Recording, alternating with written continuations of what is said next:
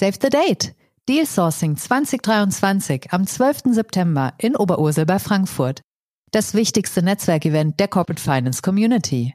Seid dabei und trefft über 600 spannende Köpfe aus M&A, Finanzierung und Restrukturierung.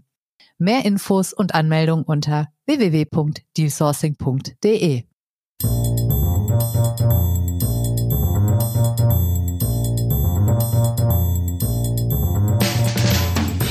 What's up Corporate Finance? Der Podcast für die deutsche Corporate Finance Community mit spannenden Gästen aus der Banking-, Berater- und Finanzinvestor-Szene. Heute begrüßt euch Bastian Frien.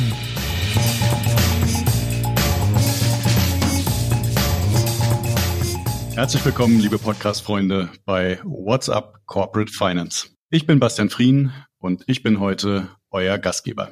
Fünf Jahre Arbeit an einer digitalen M&A-Lösung. Freude, Frust und Stapled Finance. Darüber möchte ich heute sprechen und zwar mit meinem Co-Gastgeber Kai Hesselmann. Ja, vorstellen muss man ihn eigentlich kaum. Er ist irgendwie omnipräsent im Markt. Ich tue es trotzdem ganz kurz. Kai ist zusammen mit seinem alter Ego Greg Kröbli Gründer von Deal Circle. Und die Idee dazu, die kam jetzt nicht aus dem Nichts. Kai hat vorher sechs Jahre M&A Advisory und sechs Jahre Private Equity gemacht. Äh, herzlich willkommen in unserem Podcast, Kai. Hallo Bastian, freut mich sehr. Freut mich auch sehr. Und zum Beginn habe ich mal eine einfache Frage mitgebracht. Habt ihr schon den M&A-Berater ausgesucht, der euch mal verkaufen soll? Ähm, das ist eine sehr, sehr gute Frage, aber das spielt für uns heute noch überhaupt keine Rolle. Aber du wirst lachen. Also natürlich, wir haben ein recht großes Netzwerk auf der Beraterseite und ähm, hin und wieder kommen schon Berater an uns ähm, heran und, und fragen, wann denn bei uns vielleicht mal etwas anstehen sollte und ob wir das dann nicht mit ihnen gemeinsam machen würden. Ähm, ist es aktuell aber überhaupt kein Thema für uns. Dafür haben wir noch viel zu viel vor. Wer will denn sowas kaufen? Du, jetzt gehen wir schon ins Eingemachte.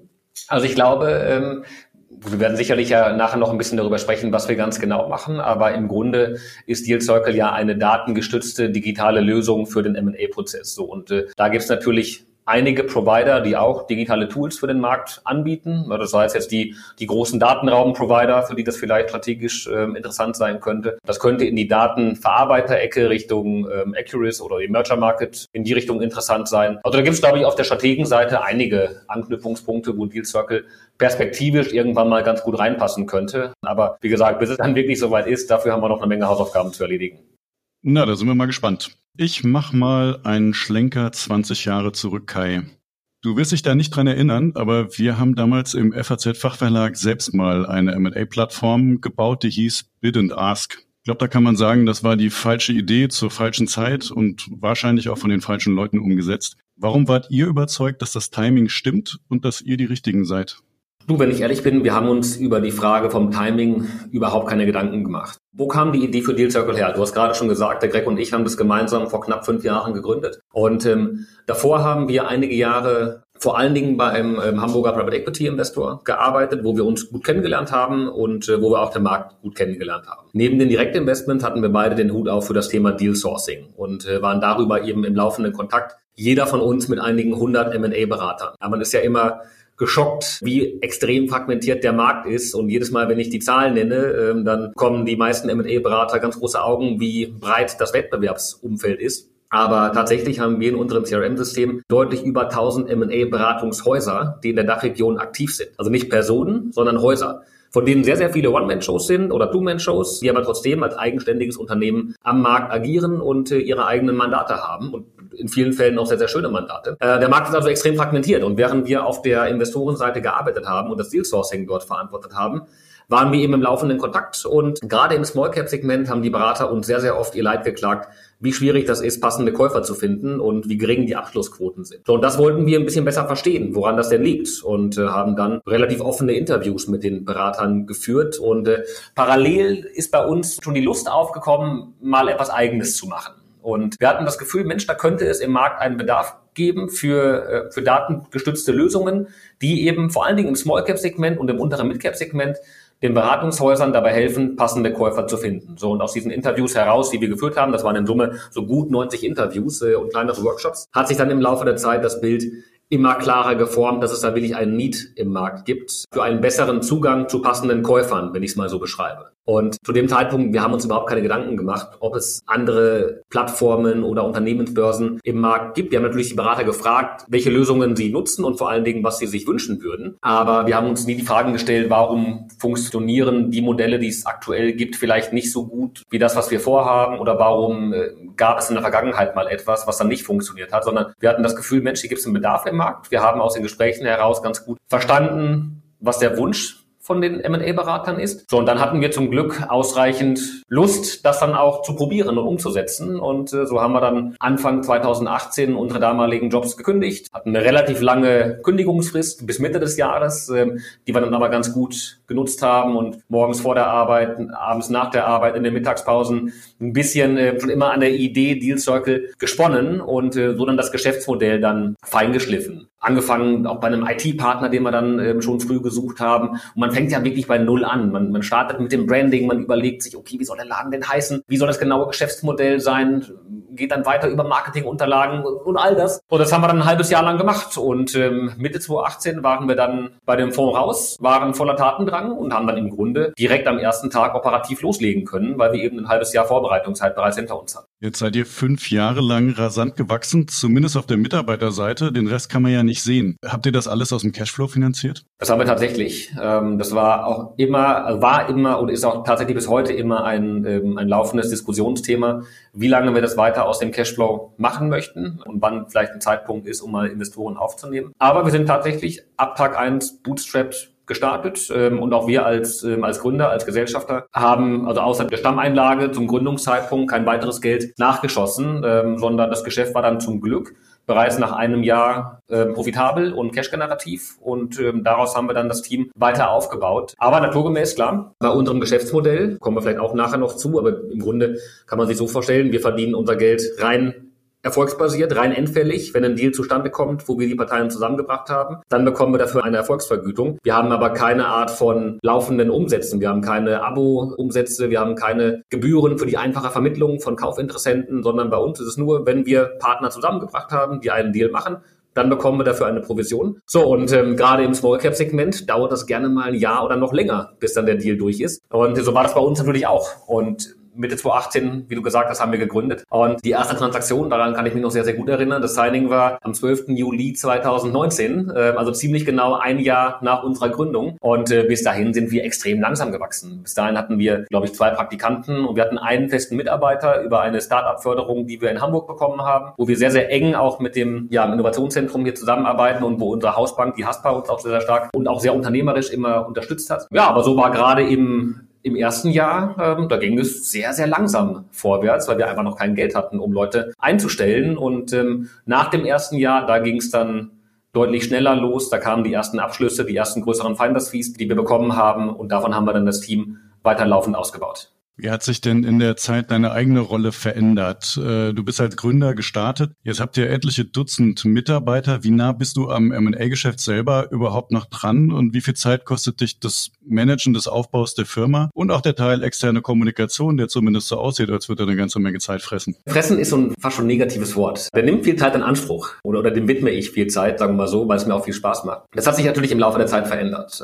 In, in den ersten Monaten oder auch im ersten Jahr nach der Gründung waren wir wir natürlich Mädchen für alles. Und wir haben wirklich alles gemacht, wie man sich das so vorstellt, in einem Mini-Unternehmen, wo es keine Mitarbeiter gibt. Ja, dann macht man alles selbst. Und im Laufe der Zeit hat sich dann ein bisschen gewandelt und ähm, Greg und ich haben dann auch angefangen, Ressorts unter uns aufzuteilen. Greg ist bei uns verantwortlich für den Bereich Operations, wo eben die operative Projektabwicklung äh, von unseren Analystenteams äh, drunter hängt. Und ähm, ich auf der anderen Seite bin verantwortlich für unsere Bereiche Tech und Product, Marketing, Finanzen, weil ich es irgendwann mal ganz gut gelernt habe und es mir auch Spaß macht. Ja, und Vertrieb und Business Development machen wir im Grunde beide mit, weil wir beide ein recht großes Netzwerk mit eingebracht haben. Aber so haben wir dann eine recht gute thematische Trennung. Und deine Frage, wie nah ich da noch an den Projekten dran bin, ähm, ich würde sagen sehr nah, denn jeden Morgen geht's bei uns los. Wenn alle angekommen sind und sich alle sortiert haben, Punkt 9.30 Uhr, ähm, gibt es bei uns den sogenannten Plan of the Day, wo das gesamte Team zusammenkommt und diskutiert wird, welche Projekte werden an diesem Tag bearbeitet, welche Themen stehen an. Und es wird gemeinsam im Team, nachdem schon bereits vorher vorgearbeitet wurde, aber im Team wird dann diskutiert, wer sind die relevanten Käufergruppen für die Verkäufe, ähm, wie werden die Schwerpunkte gelegt,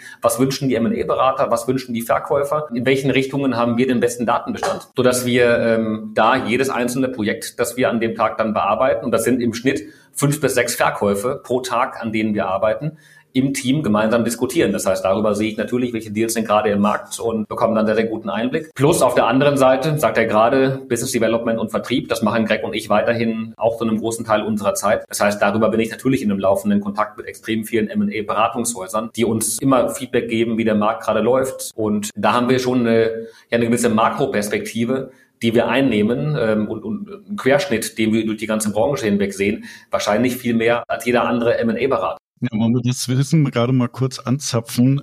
Ich glaube, zu unserer aller Überraschung ist der Markt die letzten drei Jahre extrem gut gelaufen. In den letzten Wochen häufen sich bei mir die anekdotischen Berichte, dass sich das ziemlich schnell jetzt doch gedreht hat. Kannst du das bestätigen? Ja, sehr gute Frage. Also ich glaube, dass man beim Dealflow so ein bisschen unterscheiden muss zwischen den verschiedenen Marktsegmenten. Und du hast vollkommen recht. Also per se, ähm, trotz Corona oder vielleicht sogar wegen Corona, lief der, der Small Cap Markt, aber auch der Mid Cap Markt ähm, in 2020, 21, auch 22 bis zum ersten Halbjahr sehr, sehr rund. Und danach kam dann eben durch die Zinserhöhungen und der hohen Inflation gemeinsam miteinander einhergehend, eben mit dem Krieg in der Ukraine, natürlich ähm, ähm ein, ein großer Einschnitt. Und äh, das hat beim Large Cap Segment sehr, sehr schnell dazu geführt, dass die Transaktionszahlen deutlich runtergegangen sind. Mid Cap und Small Cap waren da deutlich resilienter. Und ja, woran liegt das?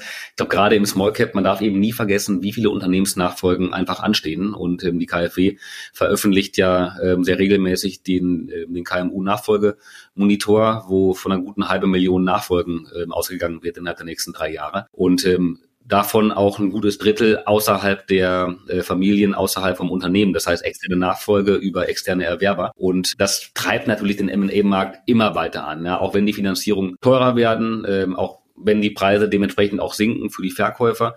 Einfach altersbedingt stehen die Nachfolgen an und ähm, insofern gibt es da vor allen Dingen im Small Cap Segment einfach extrem viel zu tun. Trotzdem möchte ich deine Einschätzung teilen, äh, dass die Deals holpriger werden. Also wir stellen das im Moment fest, dass zwar weiterhin sehr, sehr viele neue Deals in den Markt gehen. Da sind wir sicherlich auch weiterhin ähm, einfach aus einem ähm, Unternehmenswachstum heraus ähm, beflügelt, weil wir organisch einfach stark weiter wachsen, auch wenn der Markt vielleicht ein bisschen schwieriger geworden ist als noch vor einem Jahr. Aber auch die meisten Berater, mit denen ich spreche, die, im, die primär im Small Cap Segment unterwegs sind oder im unteren Mid Cap Segment, die haben eigentlich alle gut zu tun, wenn es um Neumandate geht. Wir sehen es auch bei den Neumandaten, die in den Markt gehen, dass die Käuferseite weiterhin da ist, ähm, sowohl Finanzinvestoren, PE gleichermaßen wie, wie MBIs bei den kleinen Deals ähm, und auch Strategen, die wir weiterhin mit einer hohen Anzahl vermitteln. Das heißt quasi vorne im Deal weiterhin alle Ampeln auf grün. Hinten im Deal wird es deutlich, deutlich holpriger. Und ähm, das kriegen wir schon sehr, sehr häufig gespiegelt von Beratern, dass äh, gerade bei kleineren Deals, ähm, vor allen Dingen da, wo MBI aktiv sind oder wo, wo kleine Deal-by-Deal finanzierte Investorenteams aktiv sind,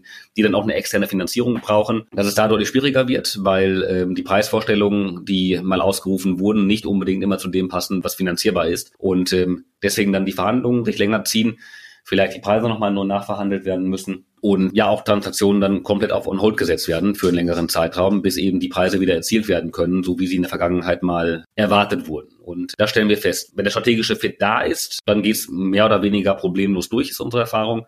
Bei größeren PE-Deals gilt das Gleiche, weil da die, der Professionalisierungsgrad auf der Finanzierungsebene einfach so hoch ist und auch die, die Abgeklärtheit bei den, bei den Preisfragen, äh, dass die Deals dann durchlaufen. Auch da, es gibt größere Fuck-Ups, die in der Due Diligence äh, hochkommen. Aber vor allen Dingen bei den kleinen Deals, da, wie gesagt, da, da teile ich das total dass das Umfeld rauer geworden ist.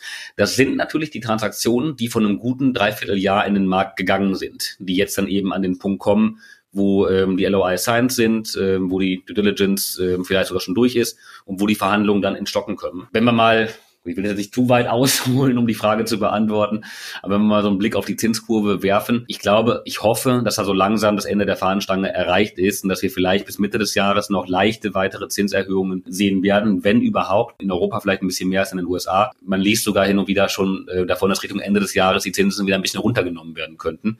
Und ähm, das heißt, meine Hoffnung ist, dass die vielen Deals, die heute in den Markt gehen, wenn die dann in einem Dreivierteljahr oder in einem Jahr in der Phase sind, wo es in, ähm, in, die, in die Finanzierung hineingeht, geht, äh, dass es dann ein bisschen leichter wird und äh, dass die Deals dann auch wieder etwas leichter durchlaufen.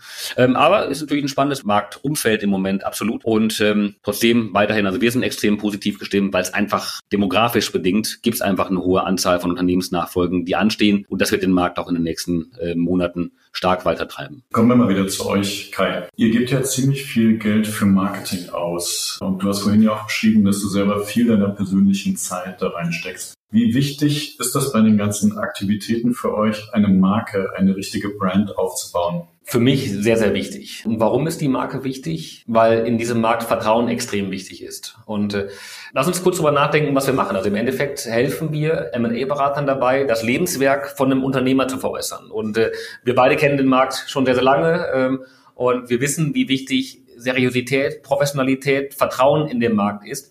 Und natürlich war das für uns ein dickes Brett, was wir am Anfang bohren mussten, äh, dass wir für die M&A-Berater als, ähm, als Outsourcing-Tool, als Partner tief in den Prozess mit hinein integriert werden. Und äh, wir hatten natürlich eine Starthilfe, weil wir aus dem Markt kommen und viele Berater uns über viele Jahre schon vor der Gründung kannten. Dadurch hatten wir einen Vertrauensvorschuss, hatten ein Modell, was die Berater spannend fanden und das mal ausprobieren wollten. Das musste man dann natürlich auch im Laufe der Zeit mit immer mehr Qualität und immer mehr und immer besseren Daten füllen. Trotzdem ist das Thema Brand für uns insofern extrem wichtig, weil niemand das Gefühl haben soll, das sind hier Kai Hesselmann und Greg Gröbli, die mit zwei, drei Praktikanten rumsitzen und die dann irgendwie Käuferlisten zusammenmalen, sondern dass das ein echtes, ernstzunehmendes Unternehmen ist mit einem großen Team. Wir haben mittlerweile deutlich über 70 Mitarbeiter, wo die Daten sehr, sehr gut aufgehoben sind und wo auch ein hoher Professionalisierungsgrad dahinter steht.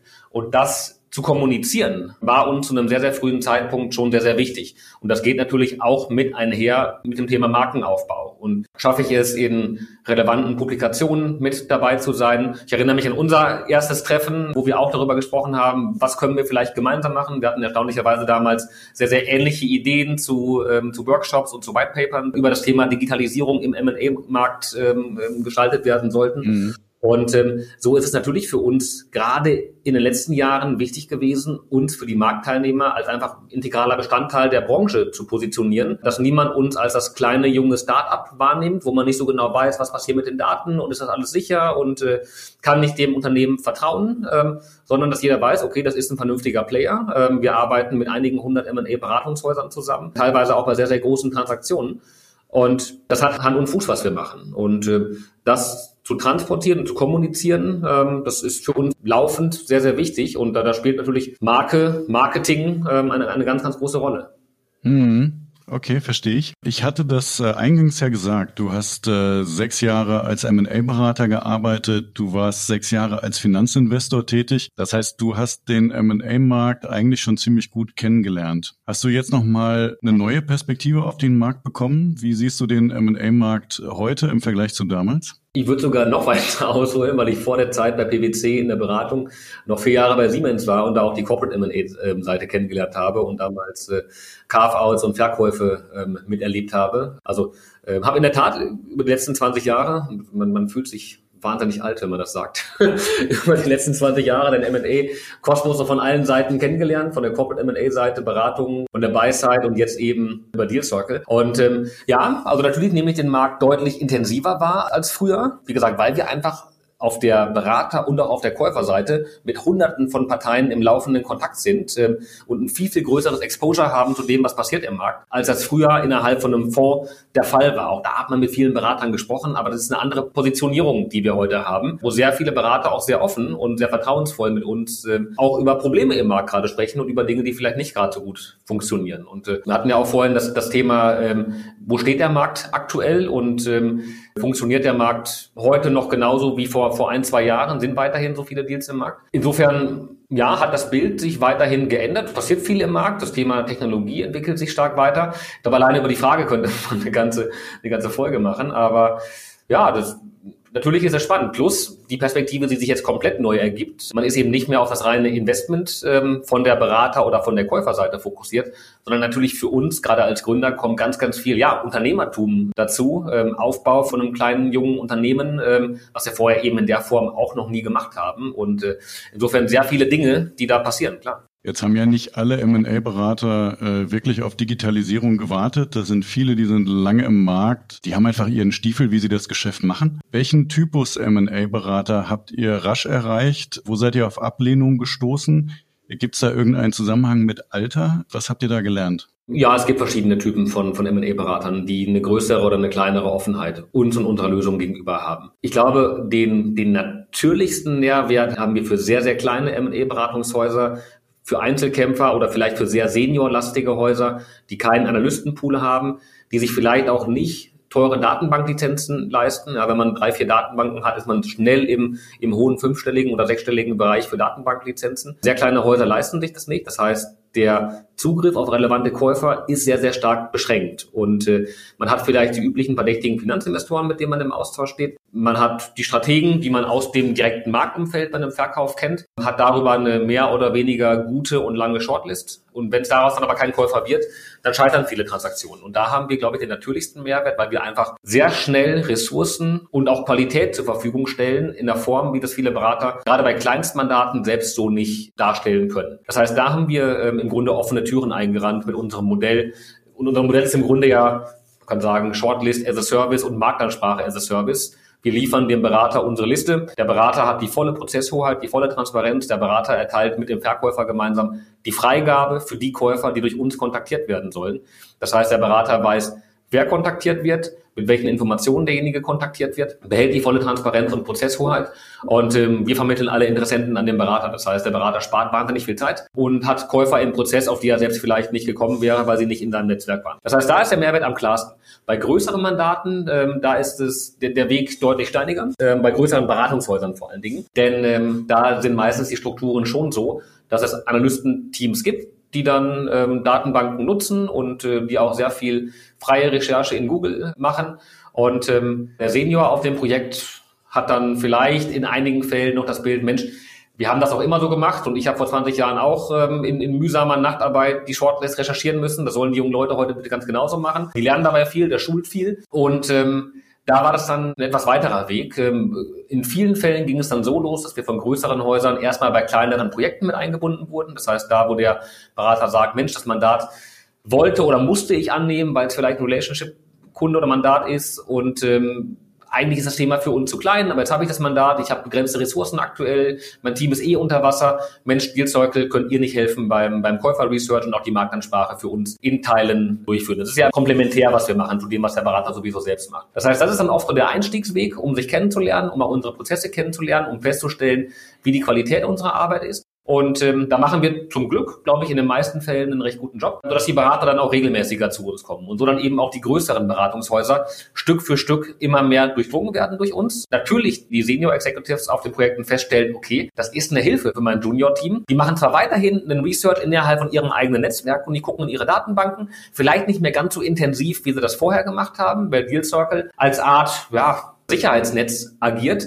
Ja, die vielleicht die Top 60 Prozent oder 70 Prozent der Kaufinteressenten, die werden durch den Berater selbst recherchiert und Deal Circle füllt dann eben nochmal, ich glaube 100 Prozent wird man nie abdecken, aber dass wir nachher so bei 95 Prozent der relevanten Käufer sind, das füllen wir dann auf. Und äh, so, glaube ich, haben viele Berater gemerkt, dass sie darüber auch ganz gut ihre eigenen Ressourcen im Team managen können und vor allen Dingen durch uns dann und durch unsere großen Datenmengen an Käufer herankommen, die sich selbst einfach für die Transaktionen so nicht auf dem Schirm gehabt haben. Und äh, davon profitieren dann natürlich dann sowohl die Berater als auch wir. Äh, wie kann ich mir das denn konkret vorstellen? Also sagen wir mal, der Analyst hat äh, 15 potenzielle Käufer identifiziert. Der Markt hat eigentlich 20 oder 25 wirklich äh, spannende potenzielle Käufer. Ich kann mir schwer vorstellen, dass ihr diese fünf bis zehn punktgenau äh, liefert. Ihr werdet eher 200 wahrscheinlich liefern und aus denen muss der Analyst dann wiederum die fünf bis zehn rausfiltern. Oder stelle ich mir das falsch vor?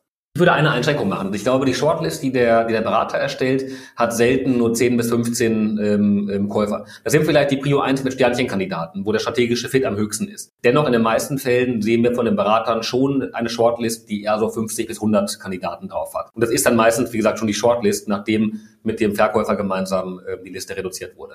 Immer abhängig davon, wie breit man auch in den Markt hineingehen möchte. Aber üblicherweise sind es eher so 50 bis 100 potenzielle Käufer und ähm, wir füllen das dann weiter auf. Ja, wo kriegen wir die Daten her? Ähm, ich glaube, was man verstehen muss bei uns, äh, warum wir so einen guten Zugriff auf relevante Käuferprofile haben. Die meisten Beratungshäuser, die mit uns zusammenarbeiten, gerade die Kleinstberatungshäuser, haben im Schnitt vielleicht fünf Mandate pro Jahr. Da ist es heute vielleicht ein Pflegedienst, der verkauft wird und ähm, in drei Monaten ein IT-Systemhaus und ähm, in sechs Monaten dann ähm, ein Metallverarbeiter. Jedes Mal fängt man wieder bei Null an und muss sich in die Branche hineinarbeiten. Und die größeren Häuser, mit denen wir arbeiten, haben vielleicht 30, 40, vielleicht 50 Projekte im Jahr, an denen gearbeitet wird. Da haben wir dann aber schon große Strukturen und auch ähm, teilweise sektorprofessionalisierte oder, oder fokussierte Teams. Und ähm, bei uns waren es im letzten Jahr über 800 Projekte, bei denen wir die Marktansprache mitgemacht haben. Dieses Jahr werden es, wenn der Markt so weiterläuft, deutlich über 1000 werden. Das heißt, wir haben darüber einfach ein extrem hohes Exposure auf der Käuferseite, weil wir eben nicht nur einen Deal pro Jahr in einem Markt vorstellen, sondern wir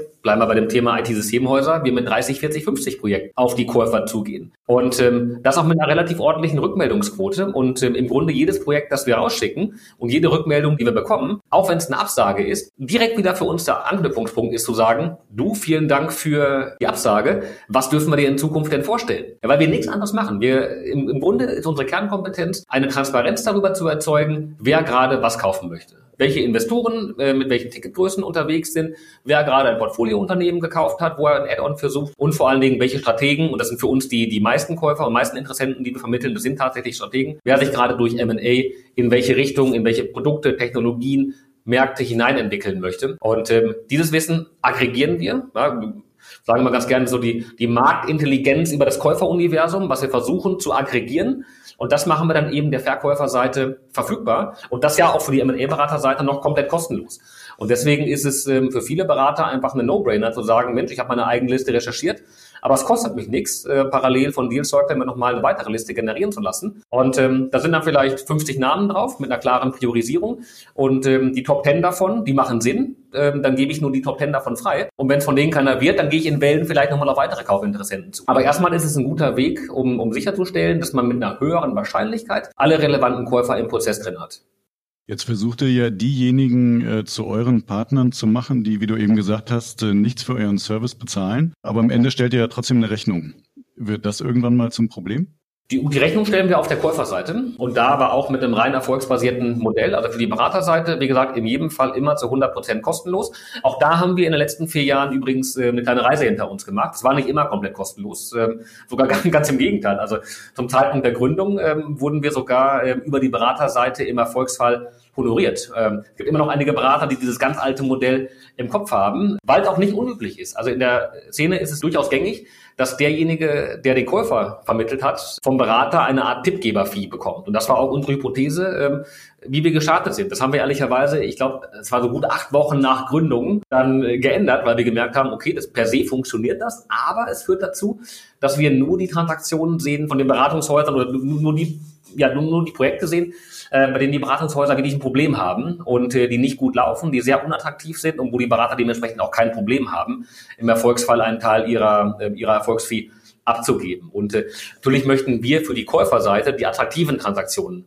vorstellen. Und deswegen haben wir gesagt, komm, wir ändern das Modell. Wir machen das für die Beraterseite kostenlos. Der Berater soll keinen Nachteil mehr dadurch haben, uns mit einzubinden. Dadurch sehen wir die sehr, sehr attraktiven Projekte. Und die sehr, sehr attraktiven Projekte wiederum auf der Käuferseite verfügbar zu machen, hat für die natürlich auch einen Mehrwert. Und ähm, wir kriegen vom Käufer nur dann eine Fee, wenn der Käufer ohne uns den Deal nicht gesehen hätte. Ja, wenn der, wenn der Berater den Käufer direkt kontaktiert hat, dann haben wir natürlich keine Leistung erbracht und dann kriegen wir auch kein Geld dafür. Sondern im Grunde ähm, unsere Value Proposition für die Käuferseite ist, wir machen dir Dealflow verfügbar, den du ohne uns nicht gesehen hättest. Und ähm, das im ersten Schritt auch ohne Abogebühr, ohne Gebühr für die einfache Vermittlung an den Berater, sondern eben rein erfolgsbasiert. Wenn die Transaktion zustande gekommen ist, dann bekommen wir dafür eben eine ähm, Erfolgsvergütung. Hat aber ja den großen Nachteil äh, im Modell, dass ähm, der M&A-Berater sich gegenüber dem Verkäufer nackig machen muss und sagt, ich empfehle euch, dass ihr Deal Circle mit reinnehmt. Und dafür musst du übrigens nochmal zusätzlich bezahlen. Der Verkäufer und der M&A-Berater zahlen nicht dafür. Die M&A-Berater, die nehmen da Unterschiede wahr. Also ich würde nicht dafür in meine Hand ins Feuer legen, dass alle Berater, die uns nutzen, das auch offen gegenüber den Verkäufern spielen. Natürlich, wir werben immer dafür, dass es gemacht wird. Ähm, und ich glaube, in den meisten Fällen ist das auch so, dass es offen kommuniziert wird. Aber ich meine, was, was sind wir im Endeffekt? Im Endeffekt ist Deal Circle eine Art Datenbank, die genutzt wird, um die Käuferliste zu recherchieren. Das heißt, ähm, genauso wie Merger Market vielleicht für den Käufer Research genutzt wird oder wie PitchBook genutzt wird, wird eben die Deal Circle Datenbank genutzt. Mit dem einzigen Unterschied, dass wir auch die Marktansprache mitmachen. Das wir den Outreach machen. Das ist sicherlich ähm, ein Unterschied, was aber wiederum auch einen großen Mehrwert für den Berater und für den, für den Verkäufer hat, weil wir eben auch die bestehenden Inroads zu den Käufern in den meisten Fällen haben und darüber nicht nur wissen, welcher Stratege theoretisch interessant sein könnte, ja, und dann vielleicht eine E-Mail an die Info-Adresse schicken müssen. Nein, sondern ähm, wir haben die persönlichen Kontaktdaten vom Entscheider beim Käufer. Wir wissen mit einer relativ hohen Genauigkeit, wonach gesucht wird sodass wir die Deals dann eben auch sehr schnell persönlich beim Entscheidungsträger vorstellen können. Und das ist dann eben auch die Art und Weise, wie M&A-Berater uns in den meisten Fällen gegenüber den Verkäufern positionieren, dass wir ein Technologiepartner sind, wir werden oft als Kooperationspartner auch äh, bezeichnet, der aber ähm, unter voller Prozesshoheit vom M&A-Berater agiert. Ähm, wir machen nichts ohne Freigabe vom Berater. Berater und Verkäufer haben zu jeder Zeit volle Transparenz, was wir machen. Aber wir bringen eben Käufer in den Prozess, wo wir den bestehenden Zugang haben, die sonst ohne uns nicht im Prozess drin wären. Und äh, deswegen, wenn die Käufer das verstanden haben, mehr bessere Käufer, aber ähm, kein Risiko, weil unter voller Prozesshoheit der Berater, dann ist es eigentlich für die Verkäufer auch kein Problem. Wie gesagt, vor allen Dingen, weil es für die Verkäufer kostenlos ist. Jetzt mal so in Summe, wie viele Deals im Jahr gehen bei euch durch die Datenbank? Ja gut, ich sagte ja gerade, im letzten Jahr waren das etwas mehr als 800 Transaktionen, für die wir die Marktansprache mit begleitet haben. Und ich, ich nehme an, du zielst ab auf die Frage, wie viele von denen auch abgeschlossen werden. Ganz genau. Also das ist natürlich immer die, die alles entscheidende Frage, auch für uns, denn nur dann verdienen wir Geld. Und äh, deswegen ist das natürlich dann die ähm, eine, eine ganz, ganz wesentliche Metrik, die wir auch, ähm, die wir auch tracken und die wir, die wir nachverfolgen. Ähm, also in Summe monitoren wir natürlich generell die Abschlussquote der Transaktionen. So, und die liegt so bei gut 40 Prozent. Nicht über unsere Käufer ausschließlich, sondern eben von allen Deals, die wir gesehen haben, die in den Markt gehen, werden ungefähr 40 Prozent abgeschlossen. So, es werden viele M&A-Berater, die das gerade hören, werden denken, oh shit, 40 Prozent ist aber nicht so wahnsinnig viel. Bei mir, bei meinen Mandaten sind es doch eher 70, 80, 90 Prozent. Bei den großen Beratungshäusern, bei den großen Mandaten, da ist das auch so. Wenn wir uns im Small Cap bewegen, dann ist 40 Prozent, 45 Prozent, das ist schon ganz okay. Ähm, da gibt es viele Beratungshäuser, wo die Abschlussquoten ähm, noch ein gutes Stück niedriger liegen. Und ähm, also in Summe knapp die Hälfte der Deals, die wir sehen, wird auch abgeschlossen. Davon der Großteil über die Käufer, die der Berater selbst in den Prozess mit hineingebracht hat. Und eben der andere Teil, der aber auch ein zweistelliger Prozentsatz ist, der dann über uns abgeschlossen wird. Ja, und natürlich die Closing Rate ähm, für uns wahnsinnig wichtige Kenngröße steigt zum Glück Jahr für Jahr relativ stark an. Wie gesagt, im Moment ist sie jenseits der 10 Prozent. Und weil wir einfach feststellen, natürlich, wir haben eine immer bessere Inroad auf der Käuferseite. Wir haben eine immer höhere Datentransparenz und ähm, werden auch immer umfangreicher von den Beratern mit eingebunden. Ja, da, wo wir vielleicht in der Vergangenheit bei einem schönen großen Deal ähm, nur eine Handvoll Kaufinteressenten ansprechen durften, vertraut der Berater uns jetzt umso mehr und wir dürfen ähm, nicht mehr nur fünf, sondern vielleicht 20 oder 25 Interessenten ansprechen, was auch wiederum unsere Wahrscheinlichkeit erhöht, dass der finale Käufer auch mit bei uns auf der Liste gestanden hat. Ich versuche mal einen Schwenk zu machen auf einen anderen Markt und äh, mit dir zu klären, ob der vergleichbar ist. Wir haben ein bisschen früher als ihr gestartet, seit ja auch schon Versuche von Finanzierungsplattformen gesehen, sich im Markt zu etablieren. Wenn man da mal kritisch drauf guckt heute, dann sind die, die noch da sind, ich glaube fast ausnahmslos eher zu Finanzierungsberatern mit einer angeschlossenen Plattform geworden und haben aber zum Teil Dutzende von Vertrieblern. Was gibt es für eine Wahrscheinlichkeit, dass ihr euch in dieselbe Richtung entwickelt und auch das Thema Beratungsleistung immer weiter ausweitet? Die Wahrscheinlichkeit, dass wir selbst M&A-Berater werden, die Wahrscheinlichkeit ist gleich null. Das wollen wir nicht und äh, wollen wir aus verschiedenen Gründen nicht. Ähm, also zum einen wollen wir unter keinen Umständen in den Wettbewerb treten der M&A-Berater, mit denen wir zusammenarbeiten. Ja, wir sind Partner der M&A-Berater. Wir helfen dabei, dass die Mandate erfolgreich abgeschlossen werden. Wir wollen aber selbst keine Mandate generieren. Ähm, auch wenn Unternehmer auf uns zukommen und fragen, Mensch, könnt ihr nicht direkt mit uns zusammenarbeiten, sagen wir jedes Mal, nee, können wir nicht, wollen wir nicht. Ähm, wir empfehlen dir passende M&A-Berater, mit denen du mal sprechen solltest. Das heißt, dass wir selbst Verkaufsmandate annehmen, die Wahrscheinlichkeit ist gleich null. Äh, wir können es auch gar nicht. Ja? Also, wir sprachen ja gerade davon, es sind 800 Projekte letztes Jahr gewesen, dieses Jahr über 1000. Da können wir keine äh, Execution für machen. Und vor allen Dingen haben wir auch im Team. Wir haben keine M&A-Beraterkompetenz im Team. Wir haben gute Analysten im Team, die sehr, sehr gute Käufer-Research ähm, machen können mit unseren Datenbanken und mit den Tools, die wir zur Verfügung haben. Aber wir haben keine ähm, M&A-Berater, die, einen, ähm, die eine Execution machen können von dem ganzen Prozess. Also eine Kompetenz, die wir gar nicht haben und die wir auch nicht aufbauen möchten. Das heißt aber, ich bin ein Corporate mit einer gut aufgestellten M&A-Abteilung, äh, mit einigen Leuten, die selber auch in der M&A-Beratung Erfahrung gesammelt haben und darf euch aber trotzdem nicht nutzen. Ja, ich will nicht sagen, jetzt bringst du mich in, in, in ein Problem, ähm, Bastian. Es gibt hin und wieder extrem selten Ausnahmefälle. Und zwar in den Fällen, wo die Verkäufer quasi wirklich als Berater agieren. Das sind aber genau solche Fälle, wie die, die du gerade angesprochen hast. Das ist ein Konzern, der eine eigene große M&A-Abteilung hat und ähm, der dann eine, eine sehr, sehr kleine Teileinheit verkaufen möchte. Das sind die Deals, die diese Konzerne heute auch schon ohne M&A-Berater machen. Und äh, das sind Ausnahmefälle. Ich würde sagen, das kommt vielleicht fünfmal im Jahr vor, wenn überhaupt, dass wir in solchen Fällen dann direkt mit dem Konzern zusammenarbeiten. Bei den großen Mandaten, da nutzen die trotzdem weiterhin Investmentbanken, die dann die Verkäufe durchführen. Aber ähm, das sind in der Tat hin und wieder Ausnahmefälle. In, in solchen Fällen würde ich aber nicht davon sprechen, dass wir für einen Strategen direkt arbeiten. Also worum geht uns? Zum einen, weil wir dem Berater die Mandate nicht wegnehmen wollen, auf der einen Seite. Auf, in dem Fall gäbe es kein Mandat für einen Berater, weil der Konzern das gar nicht extern vergeben würde in einer, in einer kleinen Größenordnung. Und ähm, zusätzlich wollen wir, dass sichergestellt ist, vor allen Dingen für die Käuferseite, dass es eine gewisse Professionalität im Prozess gibt, dass die Unterlagen vernünftig vorbereitet worden sind und dass es eine echte Transaktionswahrscheinlichkeit gibt. So, wenn es jetzt eine Konzern-M&A-Abteilung ist, die den Verkauf machen, dann würde ich da über einen Haken dran machen. Wenn es jetzt aber ein, ein kleines mittelständisches Unternehmen ist, was im Leben noch keinen M&A-Prozess gesehen hat, dann lassen wir davon die Finger und dann würden wir niemals mit dem Unternehmer direkt zusammenarbeiten. Okay, also M&A-Beratung wollt ihr nicht machen. Ohne M&A-Berater ist absolute Ausnahme, das habe ich verstanden. Aber die Versuchung, das Geschäftsmodell auszuweiten, die Wertschöpfungskette zu verlängern, die muss ja trotzdem groß sein. Und sagen wir, das naheliegendste, was mir zumindest einfällt, ist, wenn ich eine digitale M&A Lösung baue, äh, dann braucht man immer auch einen angeschlossenen Datenraum. Ist das was, was euch vorschwebt? Wird man das künftig mal von euch sehen?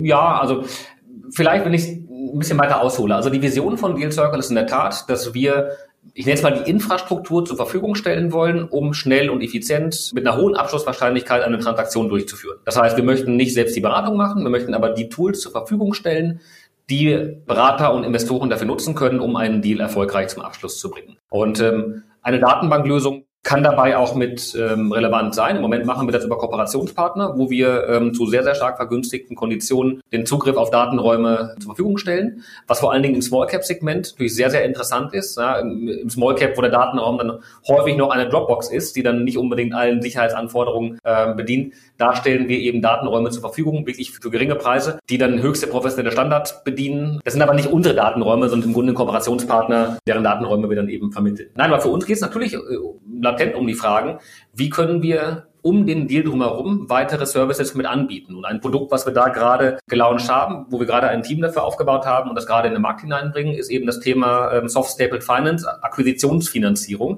Ja, das äh, habe ich natürlich auch gesehen, bin ehrlich ja. gesagt ein bisschen darüber gestolpert. Das hat mich ja. in äh, die Anfangszeit meiner beruflichen Laufbahn zurückgeführt. Da war das ein sehr beliebter Begriff. Der ist mir dann ziemlich lange nicht mehr untergekommen. Ich glaube auch, weil es ihn schlicht im Markt nicht gebraucht hat. Also warum habt ihr das jetzt im Angebot? Ja, berechtigte Frage. Also was, was machen wir konkret?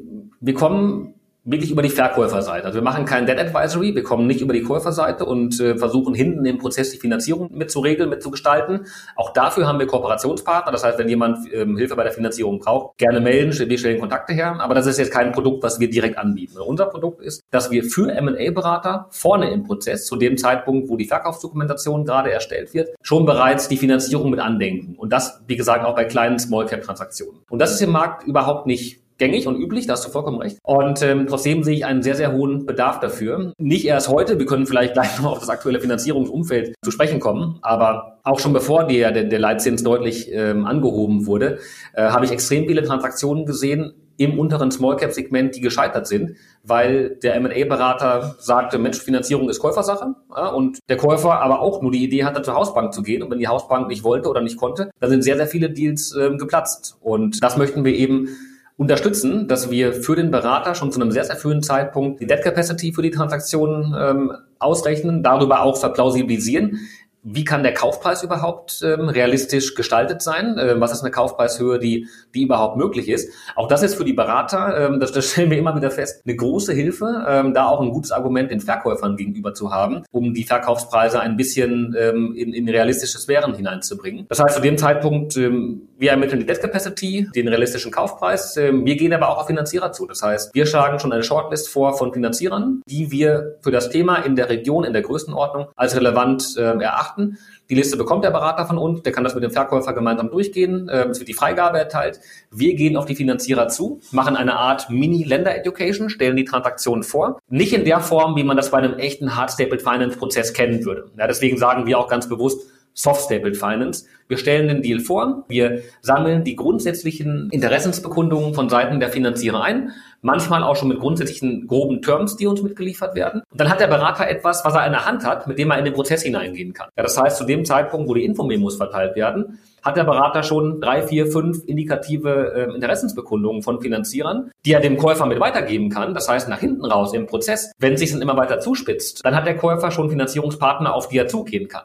Natürlich zu dem Zeitpunkt, wo wir vorne agieren, da wissen wir noch nicht, wer der Käufer sein wird. Wir wissen nicht, wie die Bonität von dem Käufer ist. Deswegen können die Banken auch nur grob sagen, wir finden das Thema spannend, ähm, wir würden das grundsätzlich mit angehen, auch mit einer Marge von, von der Bandbreite XY. Aber ähm, nach hinten raus, wenn es dann konkret wird im Prozess, dann wird sich dann eben weiter konkretisieren und die Käufer müssen eben nicht bei Null anfangen und gucken, wer Finanzierer dafür sein könnten. Und wem schreibt ihr dafür eine Rechnung? In dem Fall geht die Rechnung an die Banken. Und äh, das heißt für die Beraterseite weiterhin komplett kostenlos, auch für die Käuferseite kostenlos. Und ähm, wir werden in dem Fall über die Finanzierer honoriert. Finanzierungsumfeld hattest du angesprochen, ist schwieriger geworden. Siehst du tatsächlich, dass heute mehr Deals gekillt werden, weil die Käufer die Finanzierung nicht gestemmt bekommen? Ja, also wir, wir sehen zumindest, dass die Transaktionen nach hinten raus deutlich, deutlich holpriger werden. Und ich sehe zwar weiterhin, dass im Small Cap ungebremst viele Transaktionen in den Markt gehen. Wenn man Richtung Mid Cap Markt geht, da ist es jetzt schon extrem viel weniger geworden. Large Cap braucht man gar nicht von zu sprechen. Small Cap, da ist weiterhin viel los. Viele Deals gehen in den Markt. Nach hinten raus wird es deutlich holpriger. Und ähm, ich bekomme das in ganz, ganz vielen Fällen mit, dass ähm, Deals nachverhandelt werden. Eben genau zu dem Zeitpunkt, wo dann der Käufer die Finanzierung regelt und feststellt, hoppala, ähm, die Konditionen sind nicht mehr in der Größenordnung, äh, wie ich das vielleicht von vor ein, zwei Jahren noch ähm, in Erinnerung hatte. Ja, wenn wir überlegen, vor, vor zwei Jahren, da war der Euribor noch, noch negativ und äh, da war dann der LBO-Zins, der lag dann irgendwie bei dreieinhalb Prozent und äh, jetzt ist der Euribor schon bei drei, dreieinhalb Prozent ähm, und äh, die Margen, die die Banken veranschlagen, sind noch mal ein Stückchen angestiegen. Das man auch schnell bei 4, 4,5 Prozent Marge oben drauf. Das heißt, man liegt schnell bei, bei 7, 7,5, 8 Prozent LBO-Zins, vor allem bei den endfälligen ähm, Finanzierungen. Und äh, das heißt eine Do Verdopplung der, der Zinslast, die auf die Unternehmen zukommt. Und äh, wenn die Zinslast sich verdoppelt und das vorne bei der Refinanzierung beim Deal nicht vernünftig eingepreist wurde und die Cashflows deswegen äh, nicht mehr passen, dann kommt schnell der, der Punkt, ich bekomme das Darlehen nicht in der Höhe, äh, wie ich es benötigen würde, um den Kaufpreis damit zu stemmen. Du Verkäufer, was machen wir jetzt? Können wir den, können wir den Kaufpreis reduzieren? Können wir über einen größeren Earnout-Anteil sprechen? Können wir über eine Vendor-Loan-Komponente sprechen? Das sehen wir im Moment extrem viel häufiger, weil es natürlich je nachdem, wie es gestaltet ist, in vielen Fällen Eigenkapital ähnlich ist und deswegen dann ein bisschen einen Puffer reinbringt bei der, bei der, bei der Fremdkapitalseite. Aber ja, das hat natürlich die Strukturierung der Transaktionen deutlich, deutlich verändert. Und äh, das führt dazu, dass Deals eben deutlich länger dauern und in, in einigen Fällen leider auch in Hold gesetzt werden oder abgesagt werden. Okay, das heißt, ich verstehe das so, ihr habt da einerseits ein zusätzliches Geschäftsmodell und andererseits erhöht ihr auch die Transaktionswahrscheinlichkeit und deswegen die Möglichkeit, eure klassische Fee zu stellen. Lass uns mal zusammenfassend ein kleines Fazit ziehen. Fünf Jahre seid ihr jetzt äh, am Markt oder habt ihr das Unternehmen gegründet und ein Jahr gebraucht bis zum ersten Deal? Das ist jetzt schon mal nicht so schlecht. Fünf Jahre ist aber auch so ein typischer Zeitraum, den man sich ja oft nimmt und man sagt, dann muss das Projekt eigentlich geflogen sein. Wenn du jetzt mal zurückdenkst, wo du damals dachtest, dass du in fünf Jahren stehst und wo du heute bist, hast du das erreicht, was du dir vorgestellt hast, oder seid ihr ganz woanders gelandet, als ihr euch mal überlegt hattet? Ich kann mich sehr, sehr gut erinnern, äh, und ich will, jetzt keine, keine alten Anekdoten herauskramen, ich kann mich sehr, sehr gut erinnern an den Workshop, den Greg und ich gemeinsam hatten vor der Gründung und auch bevor wir gekündigt haben. Und wir haben damals überlegt, ja, das ganze Tool, das soll ja extrem stark automatisiert sein und wir dachten damals auch stark an ein Plattform-Tool und äh, dachten, ja, ja, irgendwann werden wir schon so ein paar Mitarbeiter brauchen und ja, Zuarbeiter, ja, aber bloß nie mehr als zehn Leute und nee, bestimmt nicht. Und ähm, ja, jetzt haben wir, wie gesagt, über 70 Mann und äh, wachsen stark weiter. Und äh, das ist auch wunderbar, das ist ein tolles Team und alle ziehen gemeinsam an einem Strang und, und wir entwickeln Deal Circle ganz stark weiter. Aber natürlich hat das Geschäftsmodell sich im Laufe der Zeit ähm, deutlich verändert. Und äh, das extrem stark automatisierte Plattformgeschäft, was wir zum Gründungszeitpunkt im Kopf hatten, war einfach nicht das, was für den Markt das richtige Modell war und was, was die M&A-Berater gewünscht haben. Und die wollten keine Blackbox haben, was passiert und wollten keine Blackbox haben, welche Käufer den Deal sehen, sondern die wollten die Prozesshoheit behalten. Und äh, deswegen haben wir dann, ich würde nicht sagen, wir haben das Geschäftsmodell pivotiert,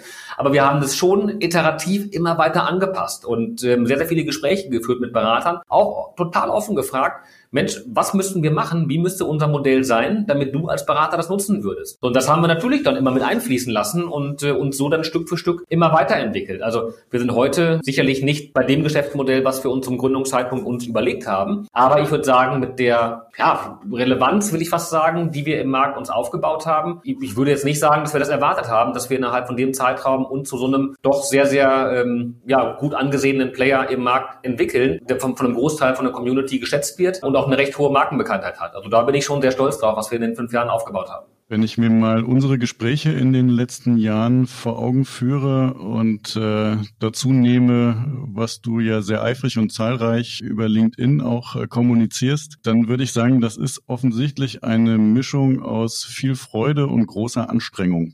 Jetzt bist du Unternehmer seit fünf Jahren, äh, einmal Unternehmer, immer Unternehmer? Ich glaube schon. Ähm, also man soll niemals nie sagen, aber ähm, aktuell, also aktuell, um auf deine Eingangsfrage zurückzukommen, also aktuell sehe ich nicht, dass wir Deal Circle verkaufen und ich deswegen mir wieder Gedanken machen muss, was ich als zukünftigen Job haben möchte. Aber natürlich macht es auch einfach wahnsinnig viel Spaß, Unternehmen aufzubauen und zu sehen, wie Geschäftsmodelle am Markt angenommen werden und mit Kunden zu sprechen und das Team auch zu sehen, wie es wächst. Aber äh, natürlich, es gibt wahnsinnig viele unternehmerische Rollen die man einnehmen kann. Im Moment bin ich mit Deal Circle sehr, sehr, sehr gut ausgelastet und du hast es gut beschrieben. Eine Mischung aus äh, großem Spaß und großer Anstrengung, das trifft es, glaube ich, schon ganz gut. Spaß ist ein gutes Stichwort. Das äh, hat mir das Gespräch auch gemacht, dir hoffentlich auch. Absolut. Hoffentlich war es auch für, für den einen oder anderen Zuhörer interessant, die paar Anekdoten zu hören. Aber ja, vielen Dank, dass ich dabei sein durfte. Sehr gerne. Und äh, was das anbelangt, da habe ich nicht den geringsten Zweifel. All den Hörern sage ich natürlich auch vielen Dank für euer Interesse. Wir hören uns bald wieder. Vielen Dank, euer Bastian. Musik What's the Angle und What a Wonderful Day von Shane Ivers. www.silvermansound.com